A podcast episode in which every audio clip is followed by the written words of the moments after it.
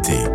Présenté par Louis Dauphren. Résistance, ce mot paraît quelque peu vieilli au regard de l'histoire, mais il prend tout son sens quand on le fait rimer avec espérance, qu'on le ramène à la vie de Nikita Krivoïtchein, qui s'est fait récemment remarquer par la publication en français de son témoignage intitulé Des miradors à la liberté. Cela valait bien une place dans le grand témoin.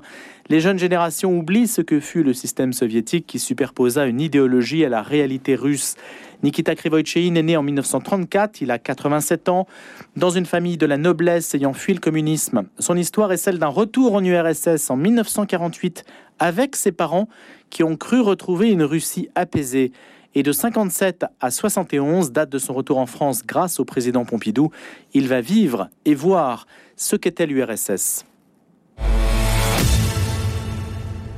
Nikita Krivochein, bonjour. Bonjour. Votre histoire, elle a paru en Russie en 2014 une première fois et en 2016 ça a été un grand succès d'édition en Russie et des Miradors à la liberté. Quand on entend le mot Mirador euh, liberté on pense évidemment à Alexandre Solzhenitsyn. Il y a une préface prestigieuse de Georges Niva qui est un très grand spécialiste de la Russie. Que vous pouvez déjà résumer votre parcours en quelque sorte celui de votre père? Comment vous en êtes devenu à être aujourd'hui l'un des derniers rescapés des camps soviétiques? Mon père a adhéré en 1940 41-42 au mouvement de la résistance. Il a travaillé pour le réseau CDLR, ceux de la résistance, c'est-à-dire pour Londres, a été trahi par un agent infiltré dans son réseau par les Allemands, par les services allemands.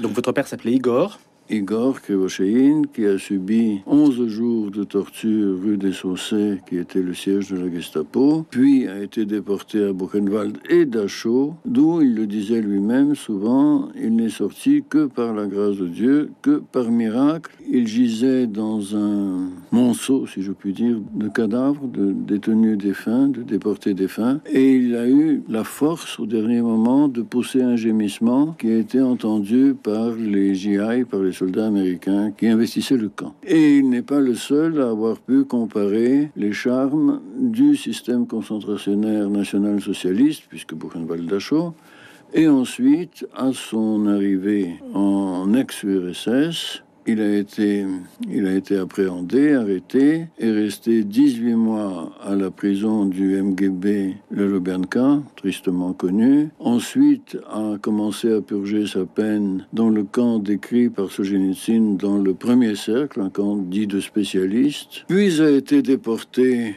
plus loin en Sibérie orientale, au-delà du Baïkal, dans un camp où on l'a de l'abattage de bois. Et si ce n'était que Staline est crevé en 1954, il n'en serait jamais revenu. Certainement pas. Alors, je vais refaire juste une précision, euh, Nikita Krivoshein. Vous êtes né à Paris en 34, dans euh, une famille de la noblesse russe. On l'a vu euh, par l'itinéraire que vous avez retracé rapidement.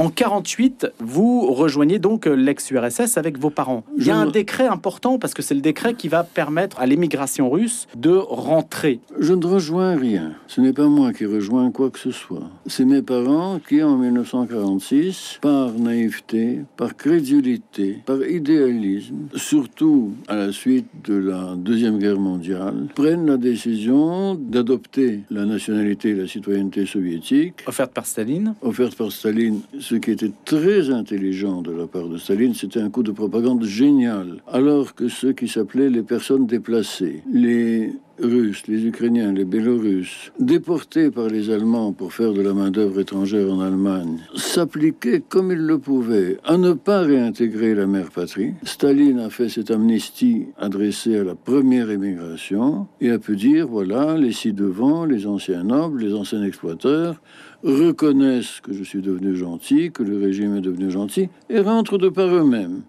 Et quant à ces prisonniers, ces ex-prisonniers de guerre, ce sont des traîtres. Vos parents, donc, ont adhéré à la propagande malgré eux. Ils y ont cru. Il faut bien dire que Staline a eu, à partir de 1943, une mise en scène de génie. Je ne sais pas si vous vous en souvenez, mais l'hymne national de l'ex-URSS était l'international debout les damnés de la terre. Et c'est la puissante Russie. Et c'est la puissante Russie de l'abominable Mikhalkov qui vient remplacer l'international. Les soviets et Lénine avaient aboli les galons d'officiers comme symbole de l'exploitation et de la méchante noblesse. Staline rétablit les galons. Les bolcheviks avaient maudit en tant qu'exploiteurs et serviteurs et esclaves du tsar les grands militaires russes de 1812, Kutuzov, Suvorov, etc., Staline les réhabilite. Staline a l'immense intelligence en 1943, voyant que le peuple n'est pas du tout disposé à sacrifier sa vie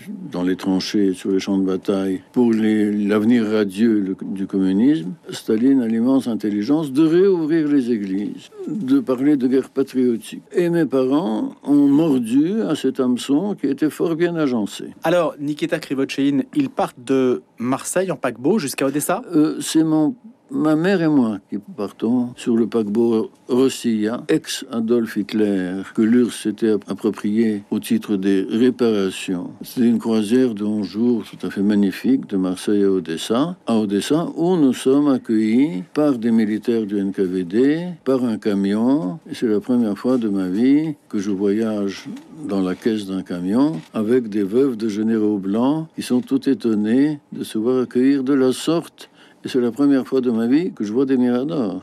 On nous flanque dans un camp de transit avec des miradors. Vous étiez heureux en France avant? Oui, j'étais absolument heureux. J'étais absolument heureux. Étant un garçon précoce, j'ai lu quand même, avant notre départ, j'ai choisi la liberté de Kravchenko. Ouvrage aux répercussions considérables. Considérables. Et dans ma vie aussi, je n'idéalisais plus l'endroit où j'allais. C'est-à-dire, à moins de 15 ans, vous aviez déjà lu cet ouvrage Absolument. Donc vous aviez déjà une idée quand même de l'endroit où vous alliez arriver Ce n'était pas une idée de l'endroit où j'allais arriver, ce n'était plus l'idée que je me faisais avant de ce qu'il fallait considérer comme la mère patrie. C'était une autre image. Dans quel état d'esprit était votre mère à bord de cette croisière, votre mère Nina? De grande frousse. Elle avait plus de lucidité que mon père. Elle avait milité dans un parti politique de l'immigration qui s'appelait les Jeunes Russes avant la guerre. Et elle avait fait une véritable maladie avant de partir au point que notre départ pouvait ne pas avoir eu lieu tellement elle était souffrante. Et c'était certainement une maladie psychosomatique de refus d'y aller. Et quand vous arrivez à Odessa alors? Quand nous arrivons à Odessa, nous sommes accueillis, comme je l'ai dit, par des militaires, des camions, un camp dit de transit avec des Français, des Luxembourgeois, des Belges récupérés par l'armée soviétique en Allemagne et qui attendent d'être repatriés. Et nous, là-dedans, et puis chargés dans un wagon de chemin de fer 40 hommes, 8 chevaux, avec deux militaires. Et c'est un voyage qui, pour une distance de 1000-1300 km, jusqu'à la sacrée ville, l'abominable ville d'Ulianovsk, mais 11 jours, 11 jours pratiquement en mangeant deux ou trois fois. Alors que vous sortiez d'une croisière opulente Une croisière euh, agréable. Agréable. Et alors, qu'est-ce qui se passe à Ulyanovsk? À Ulyanovsk, nous sommes accueillis par mon père, qui était déjà logé, ce qui nous étonne énormément, dans un appartement dit municipal avec des voisins et nous comprenons par la suite que nous étions l'un des rares familles d'émigrés ayant réintégré le pays à avoir obtenu un logement municipal, mais c'était pour mieux nous surveiller, ces voisins étaient des indicateurs. Comment va se dérouler cette euh, vie nouvelle en Union soviétique? En 1948, on est. Mon premier été se passe très bien dans un camp de, de pionniers c'est comme un camp de scouts. Des pionniers, c'est du pré comme Somol. J'intègre l'école secondaire le 1er septembre 49. Le 20 septembre 49, mon père est arrêté par le MGB. NKVD qui a changé de nom le NKVD, disparaît pour un an. Nous n'avons aucune nouvelle de lui. Jusqu'au jour où, chaque fois que, je, que nous allions à l'MGB local pour nous renseigner. la réponse était à ce sujet, nous n'avons rien à vous dire. Jusqu'au jour où, me promenant dans la ville, je vois une pancarte parquet militaire des troupes du MVD et du MGB. Et l'entrée n'est pas gardée. J'entre. Je me retrouve dans le bureau d'un lieutenant-colonel et je lui dis Écoutez, mon père a été arrêté telle date, je n'ai aucune nouvelle depuis. Euh, si vous l'avez fusillé, dites-le moi, s'il vous plaît, je préfère savoir. Il prend son téléphone, il dit le dossier de un tel, le dossier est à Moscou. Et la personne, la personne est également à Moscou. Votre père était à Moscou Était à Moscou, Vous dans, la, dans, la, prison de la Lubyanka. Au bout de deux semaines après ce, cette conversation, nous recevons une lettre de lui disant qu'il se trouve dans un camp, dans Moscou même, et que nous pouvons aller à Moscou et demander un droit de visite ce que nous faisons. Et alors Nous obtenons ce droit de visite à travers deux grillages. Et que voulez-vous? C'était tragique et c'était. Il n'y avait aucune lueur d'espoir. Pourquoi y était-il? Parce que beaucoup d'émigrés blancs qui avaient mordu à l'hameçon de la propagande stalinienne et réintégré le pays, beaucoup de ces émigrés avaient été arrêtés et condamnés pour, tel était le libellé de l'article du Code pénal, pour collaboration avec la bourgeoisie internationale. L'un des chefs d'accusation qui avait été formulé à l'égard de mon père était d'avoir participé au mouvement de la résistance en France, c'est-à-dire d'avoir travaillé pour Londres, c'est-à-dire pour l'impérialisme, et de continuer à le faire. Il en sortira en 54 Il en sort en 54 parmi les tout premiers réhabilités après que Staline ait crevé. Et c'est sur le modèle du dossier de mon père que les autres émigrés repatriés entolés ont été libérés quasi automatiquement. Et vous retrouvez une vie de famille? Nous retrouvons difficilement une vie de famille car il a fallu obtenir pour mon père et pour ma mère euh, ce qui s'appelait le permis d'enregistrement policier à Moscou. Nous l'obtenons parce que c'était l'époque khrushchevienne, l'époque du dégel. C'était le dégel. Enfin, le dégel, euh, c'est deux ans avant Budapest. Exactement. Le dégel, vous avez absolument raison.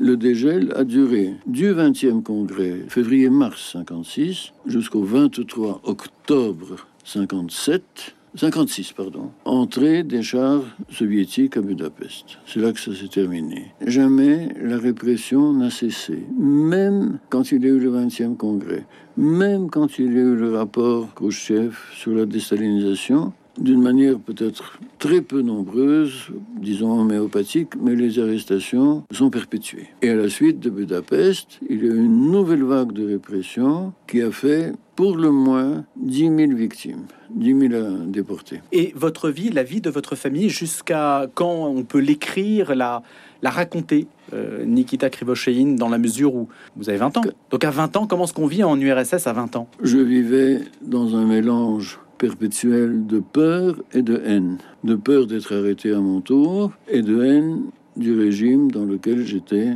immergé, non par ma volonté. Est-ce qu'il était possible, après la, la, mort de Staline, de sortir de l'Union soviétique? Est-ce que vous avez songé? Mais certainement pas. Mes grands fantasmes étaient de fuir, de m'évader. Je fantasmais sur mille, mille méthodes, mille moyens de me sauver, de m'évader.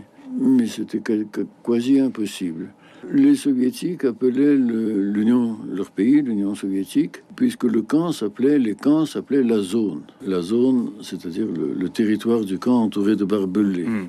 où se trouvaient les déportés, les baraquements, c'était la zone. Et les soviétiques appelaient leur pays la grande zone, puisque le pays était entouré de barbelés et lourdement protégé par des, des gardes frontières armés. Et Nikita Krivoshein, si je resitue simplement de manière chronologique, de 54, le moment où votre père sort de prison, et votre arrestation en 57. 7.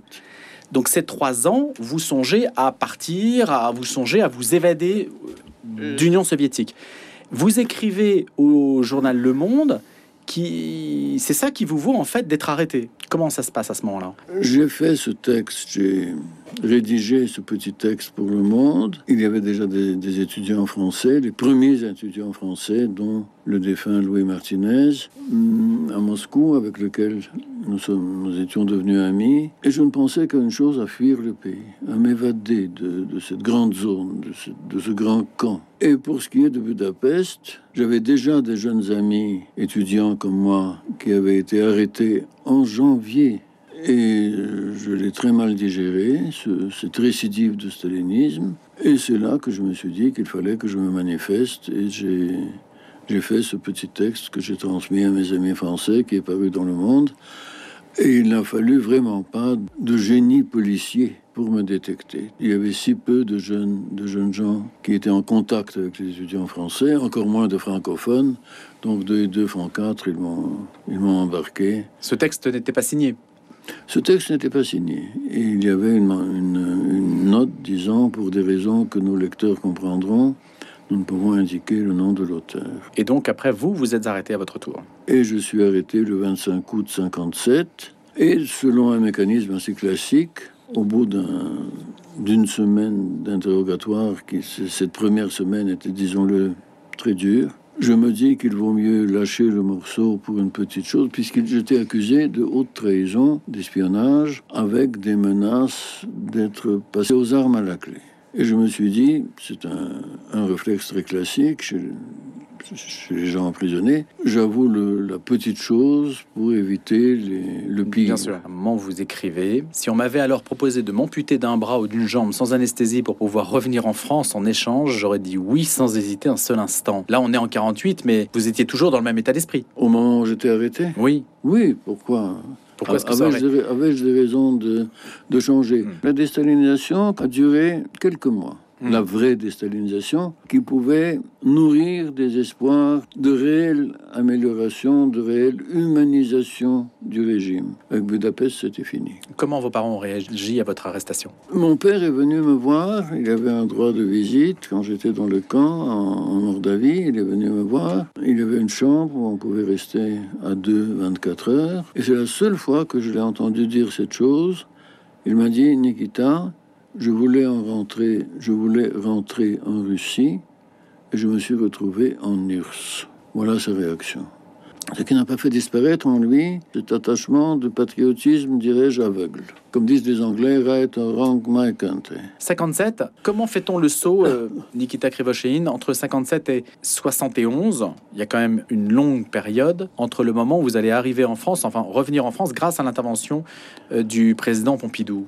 Oui. À ma sortie des camps, je commence par être interdit de séjour dans les grandes villes, dans les capitales et dans les grandes villes. J'obtiens un permis d'enregistrement dans un petit patelin à 120 km de Moscou. Mais le régime avait tellement besoin dans sa propagande qui coûtait au budget national la propagande destinée à l'étranger était ruineuse. Imaginez-vous que Radio Moscou avait des émissions le dialecte balouba, dialecte africain balouba, sans parler des émissions en anglais, en français, en allemand, en espagnol, qui tournaient 24 heures sur 24. C'était inimaginable. Eh bien, puisqu'ils avaient besoin, afin de mener cette propagande, de gens plus ou moins bilingues, connaissant les langues susceptibles et aptes à, à traduire et à interpréter, ils se sont fait à l'idée qu'ils devaient avoir recours aux repatriés, qui n'étaient que trop reconnaissants de pouvoir traduire et interpréter et de ne pas être dans les camps. Donc vous êtes devenu interprète. Je suis devenu traducteur et interprète. Et après, vous êtes donc revenu en France? Je suis rentré en France en 1971. J'étais l'un des premiers sur lesquels a été expérimenté, rodé, puis appliqué dans de très nombreux cas la méthode, la technique de semi-expulsion.